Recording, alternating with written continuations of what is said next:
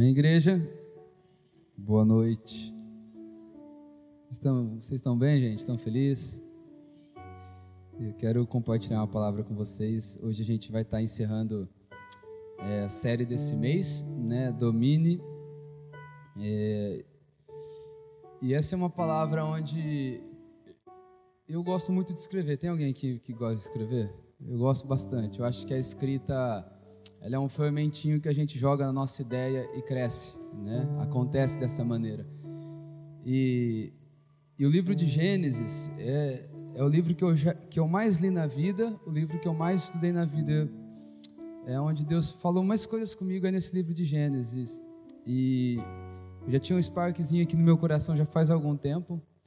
E agora com o projeto é, 300, 365, né? Eu falei errado. 365, a gente 365. É, o Senhor vem trazendo algumas coisas e na semana passada, no sábado, tive um tempo com os homens aqui da igreja, discipulado. E de maneira bem rápida, o Senhor veio frutificando algumas palavras ao meu coração e eu achei que a gente deveria aproveitar para compartilhar aqui nessa noite. E falando no projeto 365, deixa eu fazer uma pergunta aqui para vocês. Quem aqui ouve podcast? Tem pouca gente ainda. E eu não falo nem o nosso, eu tenho costume né, de ouvir podcast. Queridos, a gente está com uma plataforma do podcast, é, onde a gente está lançando todas as mensagens aqui dos domingos. E a cada 15 dias, ou até semanalmente, a gente está definindo isso ainda, a gente lança é um sparkzinho é, falando a respeito do projeto 365, daquilo que a gente está lendo, né? O projeto 365 é um projeto de leitura anual da Bíblia. Então nós lemos por dia em média de três a quatro capítulos e no final do ano nós teremos lido a Bíblia inteira. Mas eu queria te, te incentivar, né? Você vai na sua Play Store ou se você tem o seu iPhone, você vai lá na lojinha, você baixa Spotify, né? Talvez é o mais comum. Procura lá Origem Igreja e daí você tem acesso às nossas mensagens. Porque pelo menos eu, eu quando eu ouço uma mensagem que fala comigo, é, eu gosto sempre de voltar nela. Tem uma mensagem é, que eu acredito que eu já ouvi ela mais de 30 vezes. E parece que toda vez que eu ouço ela, eu tenho uma identificação muito grande com ela, abençoa a minha vida. Sabe aquilo de levar à memória aquilo que traz esperança? Então o podcast ele é uma ferramenta muito importante. Talvez não só né, para você ouvir acerca do conteúdo aqui da Origem Igreja, mas tem muito conteúdo bom, tem muita coisa boa.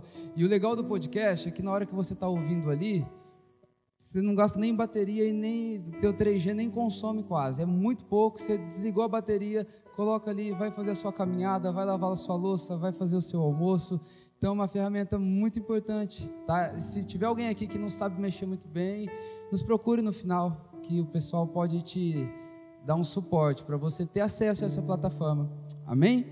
Mas vamos lá, abra comigo no livro de Gênesis, capítulo 30.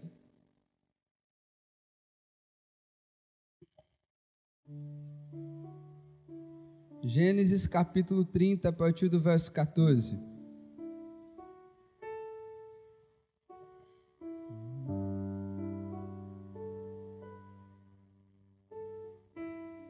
Conforme vocês forem achando, digam amém. Diz assim, ó. Nos dias da colheita de trigo, Ruben saiu e achou umas mandrágoras no campo. Ele as trouxe para Lia, sua mãe então Raquel disse a Lia: Dê-me algumas mandrágoras que o seu filho trouxe. Mas Lia respondeu: Você acha pouco o fato de ter tomado de mim um marido? Vai tomar também as mandrágoras do meu filho? Raquel respondeu: Ele poderá ter relações com você esta noite, em troca das mandrágoras de seu filho. À tarde, quando Jacó voltava do campo, Lia saiu ao encontro dele e lhe disse: Esta noite você terá relações comigo pois eu o aluguei você pelas mandrágoras de meu filho. E naquela noite Jacó teve relações com ela. Deus ouviu Lia, ela ficou grávida e deu à luz a um quinto filho. Então Lia disse: Deus me recompensou porque dei a minha serva ao meu marido e lhe deu o nome, e lhe deu ao filho o nome de Issacar. E Lia engravidou mais uma vez e deu a Jacó o sexto filho e disse: Deus me concedeu excelentíssima dádiva. Agora meu marido vai permanecer comigo, porque lhe dei seis filhos. E ela deu ao filho o nome de Zebulon. Depois disso, deu à luz a uma filha e lhe, e lhe chamou Dina. Deus lembrou-se de Raquel, ouviu e a fez fecunda. Ela engravidou e deu à luz a um filho. Então disse: Deus tirou o meu vexame e deu ao filho e deu ao filho o nome de José dizendo: Que o Senhor me dê ainda outro filho. Feche os seus olhos. Amado Jesus, nós nos submetemos à Sua palavra, nós nos rendemos a, ao, teu, ao Teu conhecimento, à Tua revelação. Tudo que nós queremos aqui nessa noite é que o Senhor venha nos capacitar, Pai, com espírito de sabedoria e revelação para o pleno conhecimento de Jesus Cristo. Nós queremos prosseguir nessa caminhada de conhecer, prosseguir em conhecer. Nós queremos saber, nós queremos entender a Sua glória revelada em Jesus Cristo, Deus. Que essa seja uma noite onde a tua palavra ela tenha o um efeito completo, ela toque o nosso espírito. Ela divida alma e espírito, nos dando discernimento, Pai. Que o Senhor nos dê clareza nessa noite. Se alguém aqui que entrou com o coração apertado, Pai, com soluções pendentes a, a, a serem resolvidas, que o príncipe da paz venha reinar no nosso meio que a tua graça, que a tua misericórdia venha repousar sobre as nossas vidas, Jesus. O Senhor é o adorado, Jesus. Não há outro como o Senhor aqui nessa noite. Nós estamos em torno do teu nome, nós estamos em torno da tua revelação, Jesus. Seja exaltado pela nossa vida, seja adorado, Pai. Amamos o seu nome, fique à vontade, encontre aqui nosso meio um lugar onde o Senhor possa descansar. Essa é a minha oração, Jesus. Amém. Queridos, é, essa é uma passagem um tanto curiosa, né? A gente vê aqui duas mulheres vivendo um dilema bem difícil. Se uma, por um lado, não se sentia amada pelo seu marido, por outro lado, a outra não se sentia abençoada porque ela, ela não podia gerar, ela não podia ser mãe. E no meio de todo esse dilema aparece uma fruta com um, número, com um nome bem estranho, mandrágora. Eu quero, antes de entrar nesse texto, eu quero falar um pouco do contexto, até chegar nesse momento definitivo onde Deus entrega também um filho para Raquel, que é José, né, o primeiro filho de Raquel.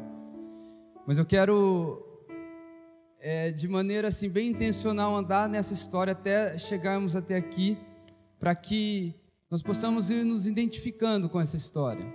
Porque, querido, se tem uma receita, se tem um lugar aonde nós podemos nos basear sem chance de errar, esse lugar é a palavra. Esse lugar é, é as escrituras e, e eu vou te dizer com toda a convicção, não há nada que você vai viver que ainda não se passou por essas escrituras. Aqui tem, sabe, tem tudo o que é medicinal para nossa vida. Tudo que a gente precisa está contido dentro desse livro. É por isso que nós precisamos nos dedicar um pouco mais a ele. Mas o, o fato é que no versículo 20, no capítulo 29, no versículo 31, é, a gente vai ver algo curioso. A Bíblia vai dizer que, porque Deus viu que Lia era desprezada, Deus a fez fecunda, enquanto Raquel ainda era estéril. Mas presta atenção, porque Deus viu que lhe era desprezada, Deus começou a fazer algo na vida de Lia. E é interessante que desprezada era o que Lia era, pelo próprio marido. Nós vamos ver um pouco antes que, que Lia não foi uma escolha de Jacó, Lia veio no pacote. Agora é interessante que é o que ela era, que foi o gatilho para Deus começar a fazer alguma coisa na vida dela. E aqui eu já quero começar te dizendo que não dá para se esconder o que somos, é o único ventre fértil para que a vontade de Deus se cumpra na nossa vida. É por isso que nós, sabe, devemos ter referência, devemos admirar as pessoas, mas nós precisamos de um lugar de, de se deparar Pastor, você está falando de aceitação? Não, estou falando de reconhecimento. Não é aceitação com o nível raso, mas é o reconhecimento de, de uma pessoa, sabe, de uma miserabilidade realmente que habita dentro de nós. E é a partir desse lugar onde nós começamos a olhar para nós, entender, sabe, o quanto precisamos ainda caminhar, o quanto precisamos nos tornar melhores. E sabe, queridos, às vezes quando nós olhamos para nós, não vamos encontrar coisas tão boas. E pelo fator de não encontrarmos coisas tão boas, às vezes, às vezes nós vamos, sabe, camuflando a realidade de quem nós somos. E a gente vai protelando. E esse protelar, ele vai tirando todas as chances, ele vai tirando todas as oportunidades de nos tornarmos pessoas melhores. E essa é a sina, talvez, da igreja brasileira. É que a gente fala muito de Deus, a gente adora muito Deus, mas a gente não consegue romper com essa dicotomia e trazer Deus para a vida real. Então, porque nós não trazemos Deus para essa vida real, nós não temos transformação. Nós vivemos uma religião quase que vazia. Da hoje, conversando com, com os amigos aqui da igreja, a gente estava falando: e se Deus tirasse tudo de nós? Pensa o seguinte: amanhã, segunda-feira, não tem mais família, não tem mais profissão, não tem mais trabalho, não tem mais o carro que você tanto sonhou não tem um relacionamento que tanto te faz feliz, não tem mais, sabe, os filhos que, que são combustível para você continuar caminhando, você não tem mais nada disso. Eu quero te perguntar: o que é que sobra de você? É isso que sobra, que Deus está precisando que você mostre para Ele, para que algumas coisas comecem a acontecer de fato na sua vida. Estão comigo? Porque para muitos isso já se tornou um estado paliativo. A gente já desistiu, então vai levando. Sabe aquela situação? O que você é? Sou mãe. E o que você sonha? Sonho com meus filhos. Não, não, queridos. Existe algo que é totalmente pessoal, que é nosso. A Bíblia vai dizer que os velhos, olha só, os velhos sonharão. Interessante, né? E eu não sei você, quando nós vamos olhando para quem nós somos, a, a situação antes de Deus olhar para Lia e ver em Lia o desprezo, para que a partir do desprezo Deus pudesse fazer ela alguém que gerava. É, ela era estéreo. E hoje tem até um, um termo, eu não vou falar em inglês, seria até bonito falar em inglês, mas não rola muito para mim. Mas é o bloqueio criativo. Essa mulher não gerava. E muitas vezes nós vamos olhar para nós e a gente vai encontrar esse bloqueio criativo. Alguém aqui já se pegou no meio disso? Tem um filme que se chama Mãos Talentosas. É de um médico, ele vai fazer uma cirurgia em, em gêmeos é, siameses.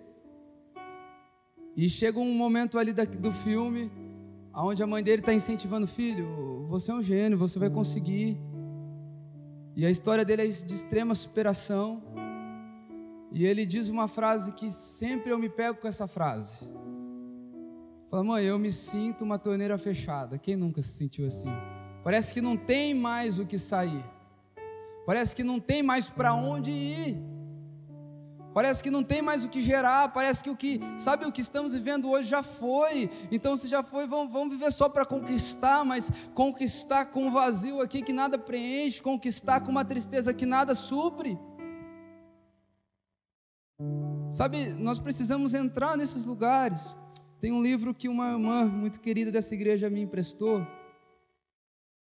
E ter que ler esses nomes é de Honkmaker. Você tem assim que fala? Não é assim. Mas o nome desse livro é Arte Não Precisa de Justificativas. E fala a respeito da, de todo o processo da arte. E, e vai dizendo aonde é que a arte foi entrando em decadência. É quando ela começou a se tornar um objeto de expressão de identidade, de expressão de singularidade. E talvez se você ouvisse de mim hoje, você vai falar, poxa, mas a arte não é eu expressar a minha singularidade? Mais ou menos. Porque foi a partir do momento que separaram arte e religião que a arte entrou em decadência. Porque nós vamos ver obras tão antigas, esculturas tão antigas, que elas eram tão profundas a ponto de tocar a eternidade a ponto de ser quase eterna. Então hoje nós queremos expressar identidade e nós achamos que a torneira fechada, ela simplesmente, sabe, a esterilidade, ela é simplesmente por falta de estudo, por falta de tempo, vamos virar um monge, vamos para um lugar ficar meditando. Não, isso também é efeito da desconexão com o eterno. Porque a arte é o que é quando você consegue tocar ponto de ser eterno e quem olha não consegue explicar, e de verdade a arte não vai precisar de justificativa. A arte é algo, é uma expressão que vai além de mim mesmo. Gerar é algo que não depende de mim, Gerar algo em Deus é algo que, sabe, que vai além, é, é olhar hoje para essa igreja, é ver o que acontece, é lembrar de algum tempo atrás e falar como isso tudo aconteceu, porque não tem a ver, não é expressão de Hugo, não é expressão de Jordã, é tocar a eternidade, e quando a eternidade é tocada, as coisas acontecem de uma maneira que você não consegue, primeiro, controlar, e segundo, você não consegue sustentar, então você tem que entrar debaixo de uma mão que sustenta todas as coisas a mesma mão que sustenta todo o universo. Então, sabe, precisamos entrar neste lugar. Eu gosto ainda de João 21.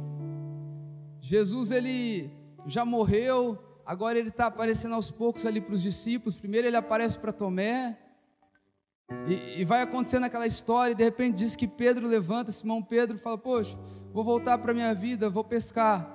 Aí diz que todo mundo, porque Pedro ele tinha um espírito de liderança, todo mundo então vai atrás de Pedro. E a Bíblia vai dizer que Pedro ele pesca a noite inteira junto ali com, com os outros apóstolos e diz que não pegaram nada. E de repente Jesus chega ali e fala: Olha, tenho fome. E sabe, entenda o lugar de fracasso, entenda o lugar de esterilidade sem Cristo. Pescaram a noite inteira, gastaram tempo, gastaram técnica, gastaram o que sabiam para poder pescar, mas não tinham a conexão com aquilo que era eterno naquele momento. E agora chega Jesus e fala: Olha, eu tenho fome, me dá de comer. O que, que nós vamos fazer? Joga a rede do outro lado. E é assim, vendo Deus que ela era desprezada, vendo Jesus que eles tinham fracassado, Deus resolveu fazer alguma coisa na vida deles porque de fato é quem eles eram naquele momento. E é isso que importa.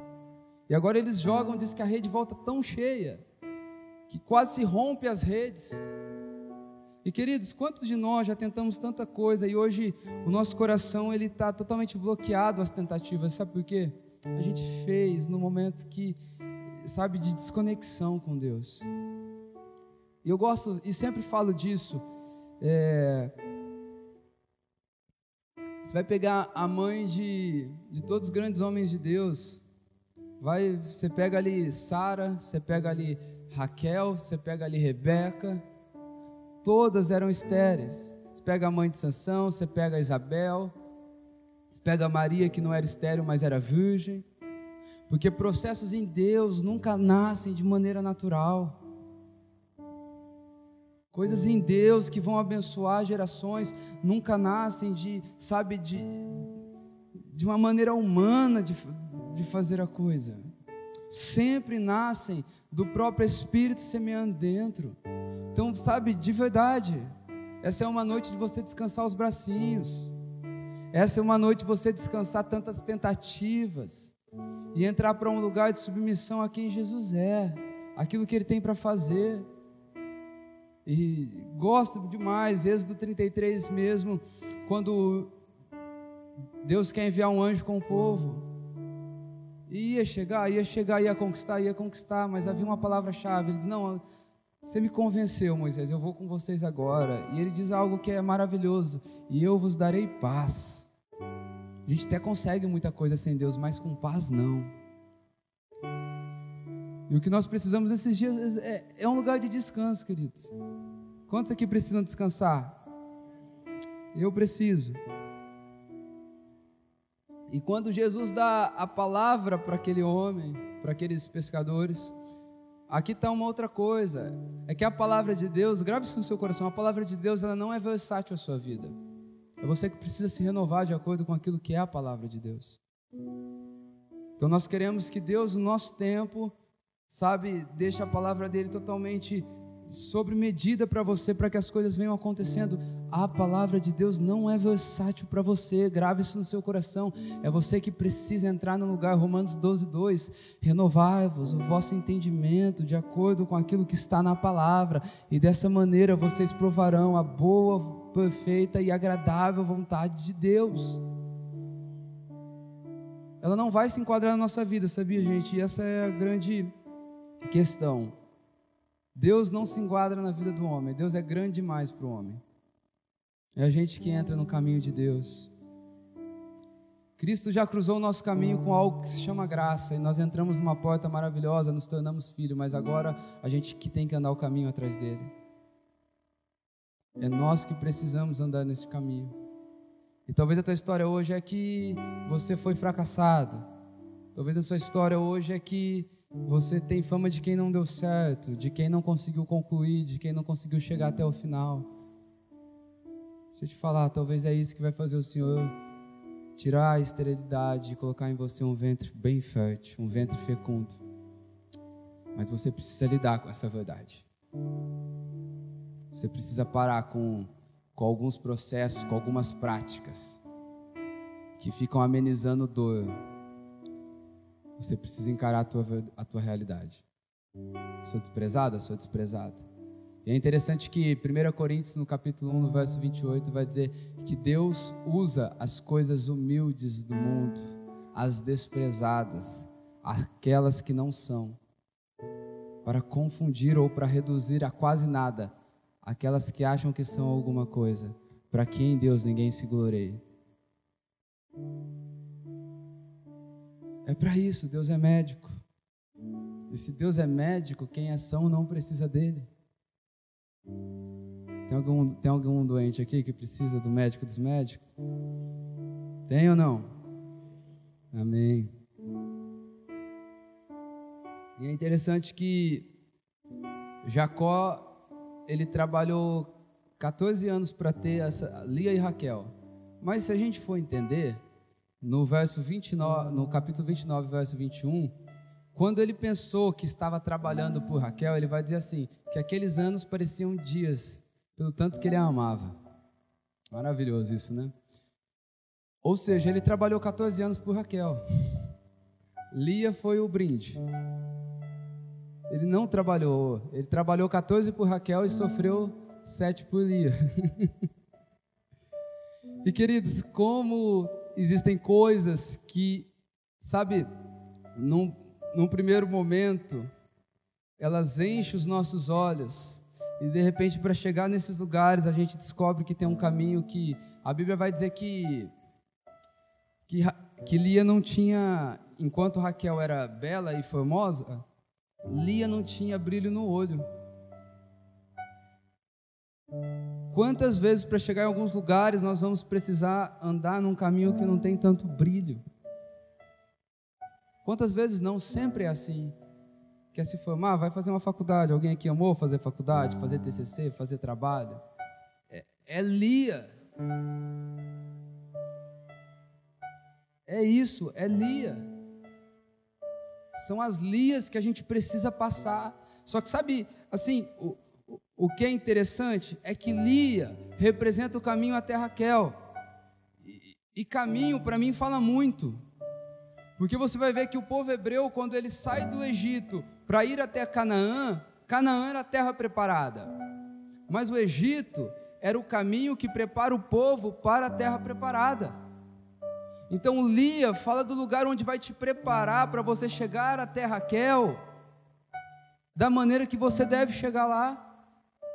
Há sempre um caminho para nós, que nós vamos ter que andar, nós vamos ter que trilhar. Eu gosto do texto de Isaías, no capítulo 40, no verso 4, que vai dizer assim: que os vales, os vales eles serão levantados, os montes serão rebaixados. E entenda, era isso que Deus estava fazendo aqui com, na vida de Jacó. Lia era o vale, Raquel era o monte. Mas quando Deus faz Lia fecunda e deixa Raquel estéreo, ele está levantando o vale e ele está aplanando o monte.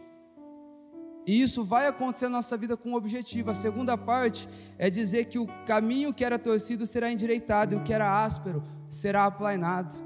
Então é por isso que Deus vai colocar Lia na sua vida, e é a área que o Senhor vai sempre te levar, porque Ele vai levantar o monte, Ele vai levantar o vale, Ele vai aplanar aquilo que enche os seus olhos, para que aqueles caminhos dentro de você que estavam tortos se endireite, e aquilo que era áspero comece a se tornar um lugar plano, para que Cristo possa vir e passar, porque a continuação desse texto é quem sabe quem vai preparar o caminho? Para que esse caminho está sendo preparado para que Cristo entre, para que entre o Rei da Glória.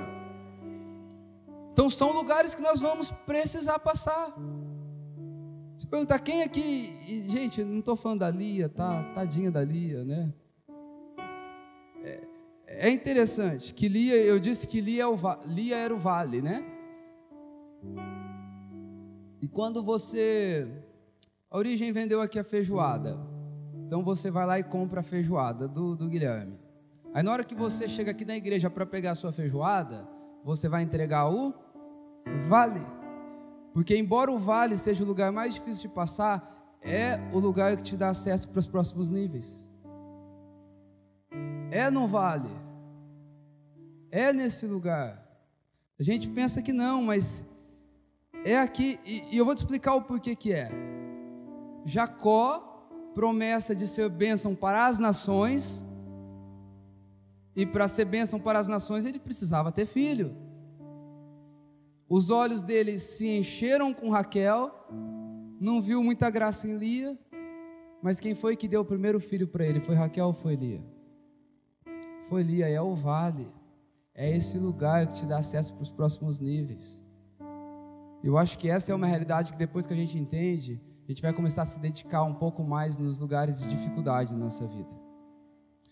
Percebeu situações que te rodeiam a todo momento?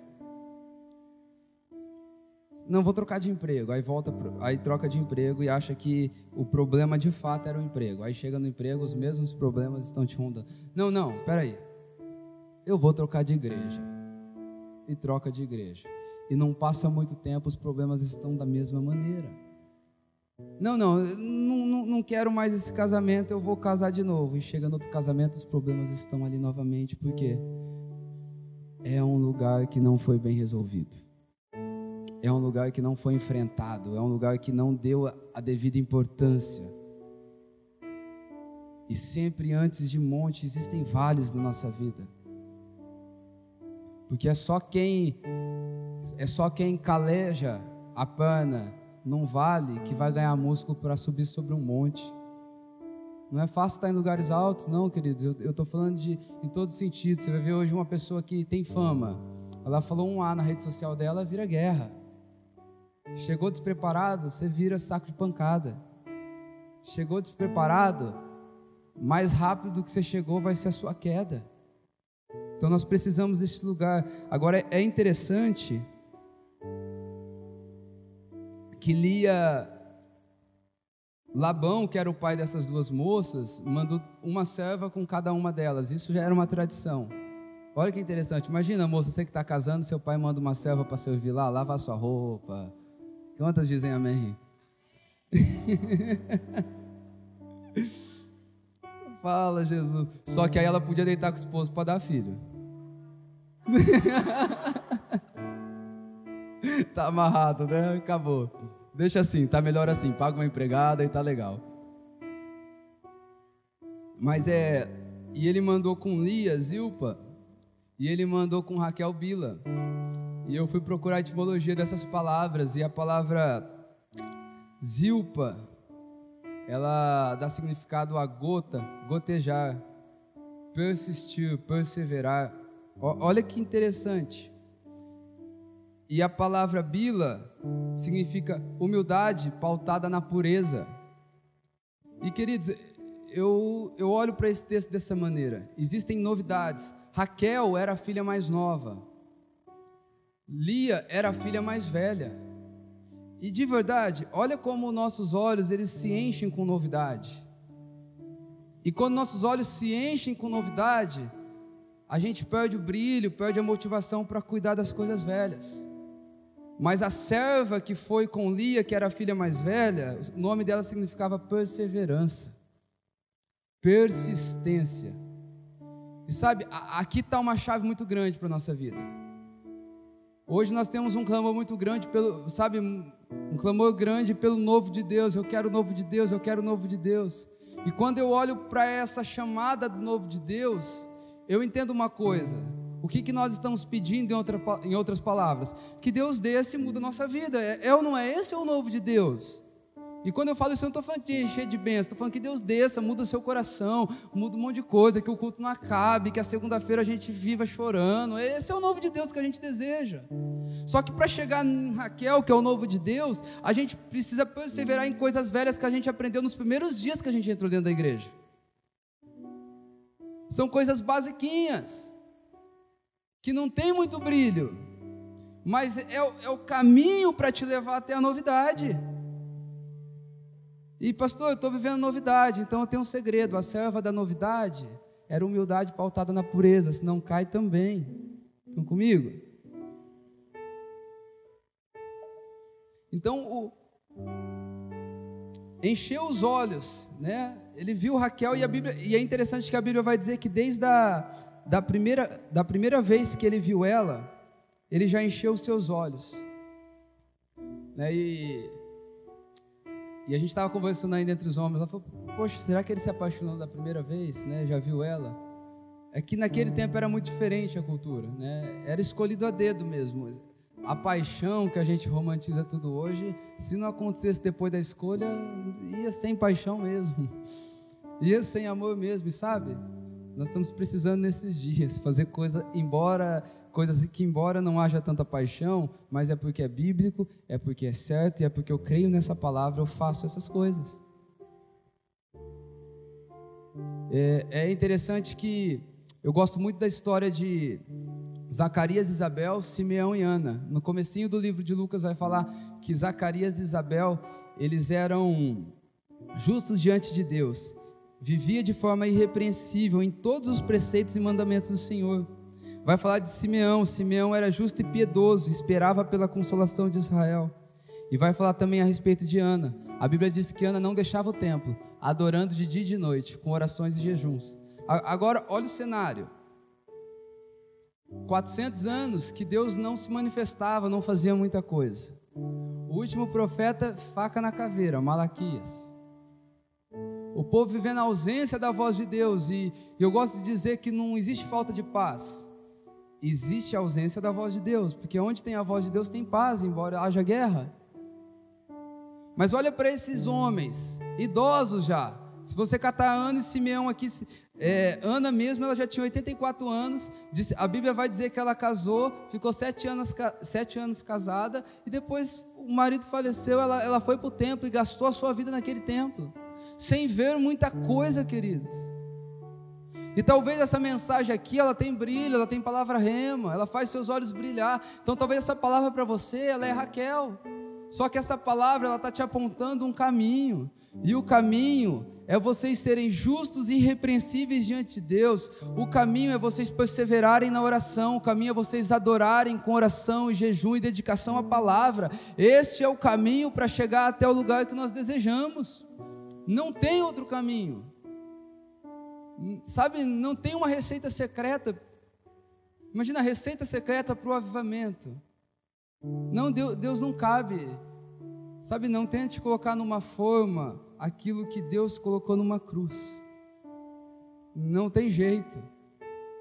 Não cabe na nossa cabeça. Vai além de nós. É por isso que você vai ver que tem homens de Deus que começaram desde criança. Você vai olhar para Abraão, começou já velhinho que quando Deus escolhe um homem e esse homem abre seu coração para Deus, queridos, a sociedade muda, as coisas acontecem. Eu quero entrar um pouco agora na parte expositiva do texto básico que nós lemos. E é interessante, não precisa abrir não, que a Bíblia vai começar dizendo que nos dias da colheita de trigo, Rubem achou umas mandrágoras no campo e olha que interessante. Havia uma festa em Jerusalém que era a festa da colheita ou a festa da cega. que também é o dia de Pentecostes, é o dia da colheita. E se você vê o trigo, quando você plantava o trigo, o pastor até falou aqui que demorava até uns quatro meses para nascer, porque demorava de 110 a 120 dias para que a colheita de trigo estivesse pronta. Aí você vai lá para Atos, capítulo 1, verso 15, vai dizer que estava Pedro, então Pedro se levanta junto com mais ou menos 120 homens. Então, presta atenção, esse apontamento aonde Rubem encontra essas mandrágoras é, é totalmente um apontamento para um derramar de Deus. Dias de colheita de trigo. Até esse número 120 fala do dia onde Deus resolveu descer em 120 mil, 120 homens, e 120 homens balançaram a terra. Então o Rubem aqui é um apontamento para um lugar, para um momento de derramar, para um momento onde coisas estavam acontecendo. E diz que é nesse lugar que ele encontra mandrágoras. E queridos, a, a mandrágora ela é um fruto afrodisíaco. Né? Eu procurei até um significado para ser mais preciso, aquilo que restaura as forças geradoras ou ainda um excitante dos apetites sexuais. Olha que interessante. Mesmo num lugar, num tempo de derramar, é como se alguém estava querendo procurar uma maneira humana de fazer permanecer o tempo de derramar. Mesmo aonde ou em ambientes onde Deus está fazendo muitas coisas, sempre vai existir uma porta muito fácil para a gente entrar num lugar de incredulidade se é Deus que está fazendo ou não é Deus que está fazendo. E se a gente olhar para a nossa vida, quem aqui concorda comigo que a gente está vivendo de maneira pessoal mesmo, um tempo de muita graça de Deus? Concordam? Tempo de muita graça de Deus. Se a gente olhar para a nossa vida há um tempo atrás, a gente vai vai ver isso. E vai dizer que e esse fruto ele era afrodisíaco. É como se no meio de um tempo onde tem muito derramar, a gente quisesse arrumar alguma coisa atraente para Deus continuar derramando. Queridos, Deus não precisa do seu talento, performance, nada de bom que tem em você. Sabe o que Ele quer? Um coração quebrantado e contrito. É isso que Deus não resiste. E sabe, eu sei que você já está cansado de ouvir isso aqui dentro. Sabe o que é um coração quebrantado e contrito? É um coração que já aceitou ser esmagado. É um coração que já aceitou, sabe, se rendeu a tal ponto em Cristo que já não tem mais o que machuca, que já não tem mais o que, o que ofende. É um coração quebrantado e contrito, um coração que está dizendo assim para Deus: Deus, pode quebrar tudo à minha volta, pode acabar com tudo, eu já estou quebrado e por isso eu estou quebrantado. Pode terminar tudo. Já falei aqui, o dia que surgiu uma pergunta de Deus no meu coração, Hugo, e se eu não fizesse nada do que eu falei que eu vou fazer, a devoção continuava, a busca continuava, o gastar a vida pelo Evangelho continuava, e veio um nó na garganta, porque queridos, tem oração que a gente faz na irresponsabilidade, eu acredito que Deus nem ouve, mas quando você está em sã consciência, tem algumas coisas que fica meio difícil. E não foi naquele dia que eu respondi, e quando eu respondi, respondi chorando. Faço, Deus. É isso que é um coração quebrantado e contrito. É chegar num lugar assim, sabe, em Deus, que já não tem mais o que te afetaria, está nele. É chegar num lugar, numa situação da sua vida, que tudo de ruim que acontecer vai estar te catapultando para mais perto dele. E esse é o coração que ele não rejeita. Não precisa de fruto afrodisíaco, não precisa de nenhuma mandinga, não precisa falar, não, vou acordar todo dia três da manhã para orar. Se bom que com o coração puro é maravilhoso, nossa geração está até precisando disso, mas não para ganhar Deus, não para ter Deus de uma maneira, não, é para é porque Ele é o seu amado. É porque você gosta de dedicar algo que te custe para Ele. É porque você gosta de colocar um plus sacrificial naquilo que você entrega e dá para Ele. Aí é maravilhoso. Aí é abençoador. Vocês estão comigo? E é interessante que mesmo no jardim, a Bíblia vai dizer em Gênesis que Deus vai e planta um jardim, e mesmo no jardim que Deus plantou, havia também um fruto lá que não era o não era um lugar de relacionamento. Porque queridos, sempre num lugar de derramar, sempre no lugar onde Deus está te abençoando. Então, amém? Sempre no lugar onde Deus está te abençoando. Olha só, o jardim era o jardim, não tinha pecado, não tinha nada de errado. Ecossistema perfeito, tudo perfeito. E ainda assim lá existia uma árvore que não podia tocar. Então, mesmo durante as coisas boas que você está vivendo, sempre vai ter uma mandrágora, sempre vai ter uma árvore do conhecimento do bem e do mal. E sabe qual é a porta que você entra para acessar esse lugar? É a dúvida se é realmente verdade aquilo que Deus já falou para você até hoje. A dúvida se Deus realmente é capaz de fazer tudo aquilo que Ele já prometeu e Ele falou ao teu espírito. E eu posso te dizer, se Deus falou, mergulha. Se Deus falou, não precisa ter chão. Se Deus falou, não precisa ter água. Se Deus falou, não precisa ter nuvem.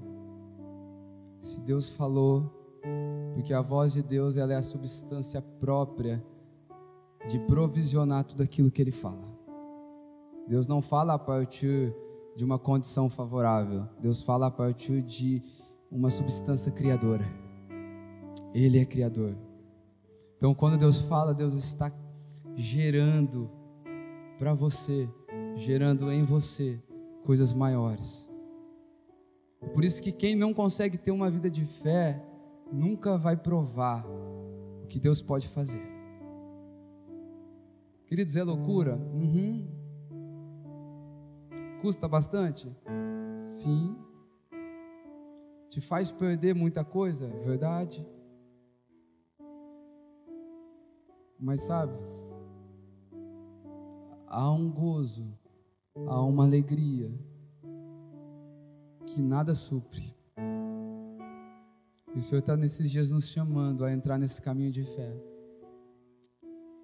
a parar de ser um, um guerreiro do campo sangrento do pecado e se tornar um filho do campo de descanso dos pastos verdejantes. É isso que Deus está querendo para nós. No verso 15, Raquel ela quer as frutas porque havia também uma outra tradição. Havia uma tradição que essas mandrágoras elas ajudavam na fertilidade da mulher. Então pensa, ela não teve filho até hoje. E agora o filho da outra, bastasse a humilhação, o filho da outra vai e encontra um fruto que pode te ajudar a ter filho. Então ela vem e ela faz, ela negocia, ela negocia e para o nosso tempo hoje parece o cúmulo que ela fez. Ela fala o seguinte: você vai ter relação com ele essa noite e me dá as frutinhas. E essa palavra relação vem da palavra hebraica que eu nunca vou saber falar, mas é uma variação do Shabá, do descanso, que significa relação sexual e descanso. Ou seja, um lugar que gera, um lugar que frutifica para fora, mas um lugar também que frutifique em paz para dentro. Um lugar que gera coisas aqui fora, mas um lugar que traz um, uma tranquilidade também para o coração. E, e, nesse momento é isso que ela está falando. Gente, para um homem e uma mulher ter filho, o que, que eles fazem? Se relacionam. Agora, ó, olha onde a mente vai indo. Olha onde o coração do homem vai se enganando. Ela queria ter filho, e filho é fruto de relação. E para ter filho, ela estava justamente negociando a sua relação. Para acreditar em algo humano que poderia substituir aquilo que só a relação poderia dar para ela. Faz sentido isso na sua vida?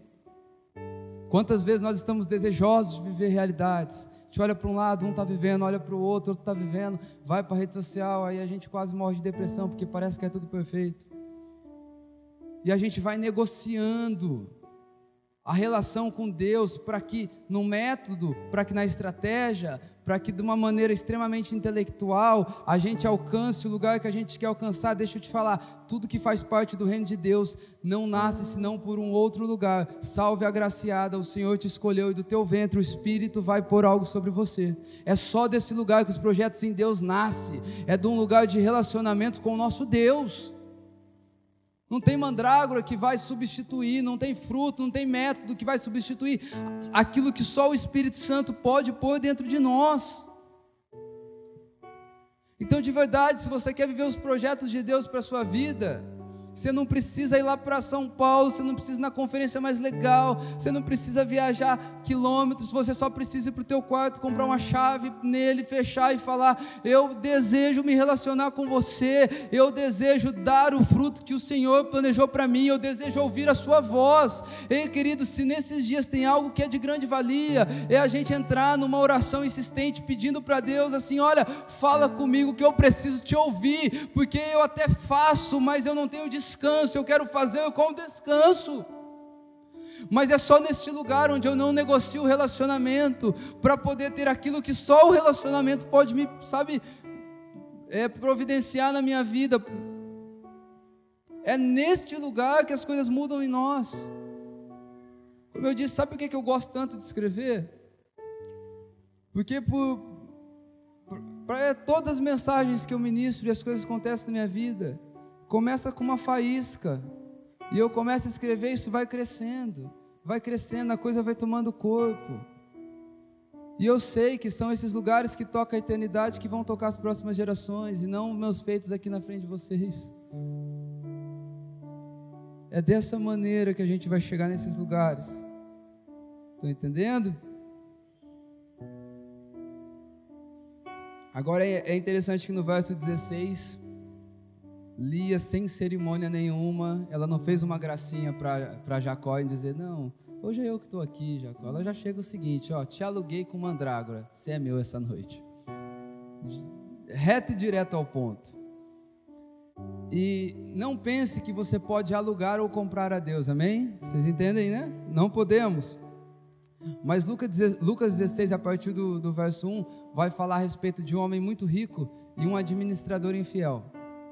Vai dizer, que, vai dizer que esse homem é muito rico, ele deixou as suas posses na mão de um administrador. E ele descobre que esse administrador está fazendo mau uso da sua riqueza. Então, olha o que ele faz com esse administrador. Ele chama esse administrador, ele exorta esse administrador, ele corrige esse homem. E esse administrador ele pensa o seguinte: trabalhar no campo eu não consigo, não vou. Mendigar eu tenho vergonha. E aí ele, ele dá uma despertinho ele vai, liga para o que devia 100 sacos de trigo. Falou: quanto você deve? Devo 100 sacos de trigo. Vem cá, assina aqui 80. Aí ele liga para o que devia 50 barril de azeite. Quanto você deve? 50 barril de azeite. Vem cá, assina aqui 30. Porque no coração dele ele pensava o seguinte: eu vou ficar sem trabalho, ninguém vai querer me receber. E aí a gente fala assim: que homem desonesto, quantos concordam? Só que aí, pasmem, o verso 9, Jesus diz assim: ó, usem as riquezas ilícitas para fazer amigos, para que quando as riquezas faltar, vocês sejam recebidos em tabernáculos eternos. Peraí, Jesus está de acordo com esse mau caráter? É, queridos, nunca coube, sabe, nunca foi da alçada do homem julgar o que acontece a partir dele. Então Jesus está dizendo assim: você não tem nada a ver com esse homem. Mas esse homem tem um princípio que dá para você aproveitar. Pega as suas mandrágoras, pega as suas riquezas eternas e faz tudo isso se converter em quem Cristo é. Faz tudo isso para você alcançar mais quem Cristo é. Eu sei que isso pode dar um parafuso na cabeça de um ou de outro aqui. Porque a gente ainda tem uma veia de legalismo muito grande dentro de nós. É que nem Raab. Raab mente para esconder os, os espias. Isaac mente a respeito da sua mulher, Abraão mente a respeito da sua mulher. Você sabe que isso acontece, né? Mas vai mentir para fazer alguma coisa para você ver. Entende? Aconteceu. Isso aqui é as pegadinhas para a gente deixar o coração legalista de fora. Isso aqui é as pegadinhas para a gente parar de olhar para fora e olhar para o nosso coração e trabalhar dentro do nosso coração e não a partir da gente. Amém? E, e no verso 17 a gente vai ver quem é que ficou grávida. Uma pegou as mandrágoras e a outra teve relação. É muito simples saber quem ficou grávida. Sabe quem ficou grávida? Foi Lia que ficou grávida. Porque Lia usou a riqueza que ela tinha aqui no plano terreno para poder ter o um relacionamento com aquele a quem ela amava e ela queria gerar. Então, queridos, dinheiro, bens materiais, família, filho, casamento, tudo isso Deus está te dando para você poder gastar para que você o conheça e o torne conhecido nas nações. Sem dúvida, te falo sem medo de errar. Ah, então vou gastar meus filhos? Não, você vai gastar tempo com seus filhos para fazer eles levarem aquilo e chegar nos lugares onde você não conseguiu chegar. É isso, é isso que ela fez. Ela teve relação e revelação, né? A gente gosta, quem gosta de uma revelação? Eu gosto de uma revelação. A revelação ela é fruto do teu relacionamento íntimo com a palavra de Deus. Às vezes a gente quer ter uma revelação, quer ter uma palavra específica. Fala, vou cansado, só ouço o pastor falar. Onde é que ele acha essas coisas que ele está falando? Parece que eu estou que nem Raquel com ventre externo, com ventre estéreo. Deixa eu te falar. Deixe suas mandrágoras e vem ter relação profunda, que daqui sai relação. É aqui que está. Sem dúvida. Ô pastor, mas não é dom, não, pregação? Pregação, eu até acho que é. Mas se você tem a, a grande comissão, se você faz parte da grande comissão de anunciar o evangelho, eu acho que isso aqui não é só para pregador, tá? Se Deus é um Deus pessoal, eu acho que a revelação da palavra ela é para todo mundo. Ela sempre está disponível para nós.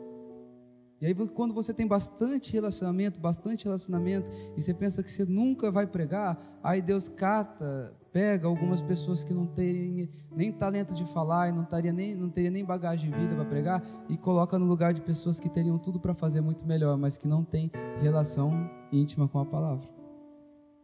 E é isso que Deus vai fazendo. E no verso 18, agora ela tem um filho, e o nome desse filho é Issacar. Em 1 Crônicas, capítulo 12, verso 32, vai dizer que a tribo de Sacar era. Porque todos os filhos dela se tornaram uma tribo, amém? É o povo judeu, gente. Sabe o povo de Israel? O, o chameguinho de Deus, é desse povo que a gente está falando. E vai dizer em 1 Crônicas 12, 32 que a tribo de Sacar, eles tinham o dom do discernimento de tempo. Olha só, a mulher que se relacionou para gerar, gerou um filho, o significado do nome desse filho é discernimento, ou melhor, o dom que está sobre esse filho, a chamada, a vocação que está sobre esse filho, é discernimento.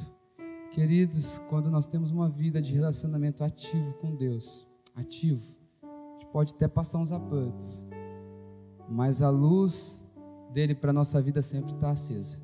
A luz dele para os nossos caminhos sempre estão acesos. O lugar de direção sempre está aceso. A gente até passa um, Sabe, o coração aperta, a humanidade grita, mas há sempre um lugar de relacionamento. O fruto da nossa relação com o Senhor é uma vida norteada pela lâmpada da palavra e pela luz da revelação da palavra. E 2 Coríntios capítulo 2, no verso 15, vai dizer que os homens espirituais discernem todas as coisas e não são discernidos por ninguém, porque é uma loucura mesmo o reino de Deus. Então nós estamos diante de um cenário e eu já estou encerrando. Quero tentar ser mais curto nas minhas mensagens. Vou conseguir, amém? Vocês estão comigo? Aí, ó, os irmãos estão felizes. Mas nós estamos diante de, de um caso de alguém que se relacionou com alguém que tentou de uma maneira bem humana da coisa acontecer. Nós vemos que no final disso aqui, a Bíblia vai dizer, no verso 22, que Deus se lembrou de Raquel. E porque se lembrou de Raquel, Raquel engravidou. Queridos, mandrágora, o método humano na vida de Raquel era uma espécie de anticoncepcional. Ela achou que era o que fazia ela gerar, mas era o que impedia ela de gerar. É o que combatia com a fé no único que pode nos fazer gerar alguma coisa aqui na terra. E é interessante que Oséias, capítulo 3, no verso 6, vai, ou melhor, ao contrário, no 6,3, vai dizer assim: ó, conheçam e prossigamos em conhecer o Senhor, como amanhecer, a sua vinda é certa, ele descerá sobre nós como a chuva, como a chuva fora de época que rega a terra. E essa palavra conhecer é a palavra yada, e essa palavra yada ela significa um conhecer íntimo, um conhecer relacional. Então, queridos, quer a chuva do Senhor? Conheçam, se relacionem de maneira íntima, se relacionem de maneira pessoal com Deus. E sabe o que é interessante? Ele disse que cai até uma chuva que é fora de época. Sabe qual que é essa chuva fora de época? É, olha, Deus lembrou do Danilo e fez com aquilo que era estéreo agora se tornar um ventre fértil na vida dele. Deus não precisa de, de época. A pastora Gabi leu aqui no começo, ó, vocês estão dizendo que os campos aí não estão bons. Eu já digo, está na hora da colheita. Como assim, Jesus? Eu tenho chuva para a estação, mas eu tenho a chuva também fora de época. Essa chuva na minha tradução aqui ela está fora de época, mas eu sei que algumas tradições aí tá chuva seródia. Era uma chuva que acontecia no final da colheita. Sabe quando está todo mundo desesperado? Poxa, agora vamos ter mais quatro meses sem colheita. O que, que vai acontecer? Não vai ter chuva. Como é que a coisa vai acontecer? E de repente, aquele que provê todas as coisas mandava uma chuva e aquela chuva era provisão para todo aquele povo. Quem crê que, por mais que está atrasado aí na sua concepção, o Senhor tem uma chuva para regar a sua vida, que aparentemente é fora de hora, cara, mas vai trazer renovo, vai trazer alegria, vai te fazer gerar coisas que você nunca imaginou gerar. Receba essa palavra. O Senhor pode fazer isso na gente, cara. Deus tem chuva para nós. Isaías 44, 3 vai dizer assim: ó, porque derramarei. Feche seus olhos, ouça isso de olhos fechados. Se puder apagar as luzes, se o louvor puder vir aqui. Mas ele vai dizer assim, Isaías 44, 3: Porque derramarei água sobre o chão sedento e torrentes sobre a terra seca. Derramarei o meu espírito sobre a sua posteridade e a minha bênção sobre os seus descendentes. Queridos, eu creio que há projetos, eu creio que há sonhos de Deus, sabe, para nascer dentro de nós. E esses sonhos e projetos, eles não têm nada a ver conosco mesmo. Eles são, sabe, sempre para o próximo, eles são sempre para abençoar a próxima geração, são sempre para abençoar os nossos descendentes. Mas nós precisamos nessa noite de coragem, eu volto nessa palavra, coragem. E sabe coragem para quê? é para abrir mão do modelo, é para abrir mão daquilo que você tenta fazer para atingir resultado que não envolve relacionamento com Deus, é abrir mão dessas coisas, é chegar diante de Deus. Eu, eu creio que essa é uma noite de entrega, sabe? É chegar diante de Deus e falar: Ó, oh, eu tenho mandrágora no meu casamento, eu tenho mandrágora na minha vida profissional, eu tenho mandrágora na minha vida ministerial, e eu estou trazendo as minhas mandrágoras diante de Ti, porque eu creio na Sua chuva seródia, eu creio que é terra seca, eu creio que porque desprezada foi lembrada, eu creio que é terra seca, que o Senhor vai derramar torrentes de água, eu creio que o Espírito de Deus, Ele é derramado sobre os improváveis, sobre as pessoas que não tinham nada para dar certo. Eu quero gastar minha vida falando a respeito disso, de como Deus ama a improbabilidade, de como Deus ama fazer, sabe, um caminho no meio do deserto. É, essa é a vocação de Deus, é abrir o amo no meio do deserto, é fazer onde não existia, é fazer a estéreo mãe de filhos, é fazer do desprezado agora aquele que é abençoador da sua família, é fazer do prisioneiro aquele que foi desprezado, é fazer de José um grande governador que foi enviado à frente com saúde, para poder preservar mais para frente a sua família. Ei, queridos, este lugar é nosso, é um lugar, sabe, de protagonismo, mas para que isso aconteça, nós precisamos nos render ao Senhor.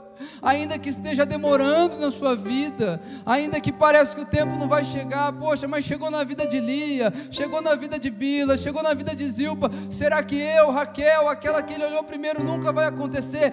Tem chuva para você, tem o visitar de Deus para você, sabe qual é a notícia boa? É que Deus se lembra de nós, a Bíblia vai dizer que pode uma mãe, uma mãe esquecer dos filhos, sabe do filho que amamenta, porém, todavia, ele jamais esquece dos seus, a tua causa não é perdida, o teu sonho não é desprezado, a tua vida não é descartável, ele dá valor à nossa história, ele dá valor àquilo que nós vamos gerar nele. Fica de pé. Eu creio que há coisas para o Senhor ressuscitar de dentro de nós aqui nessa noite. É vale de ossos secos que se torna um grande exército. Você precisa de coragem para entregar. Você precisa de coragem para sacrificar. Você precisa pegar suas mandrágoras e, e tacar para o alto. E dizer: Estou cansado, eu só quero descansar, eu só quero os pastos verdejantes. Eu só quero este lugar.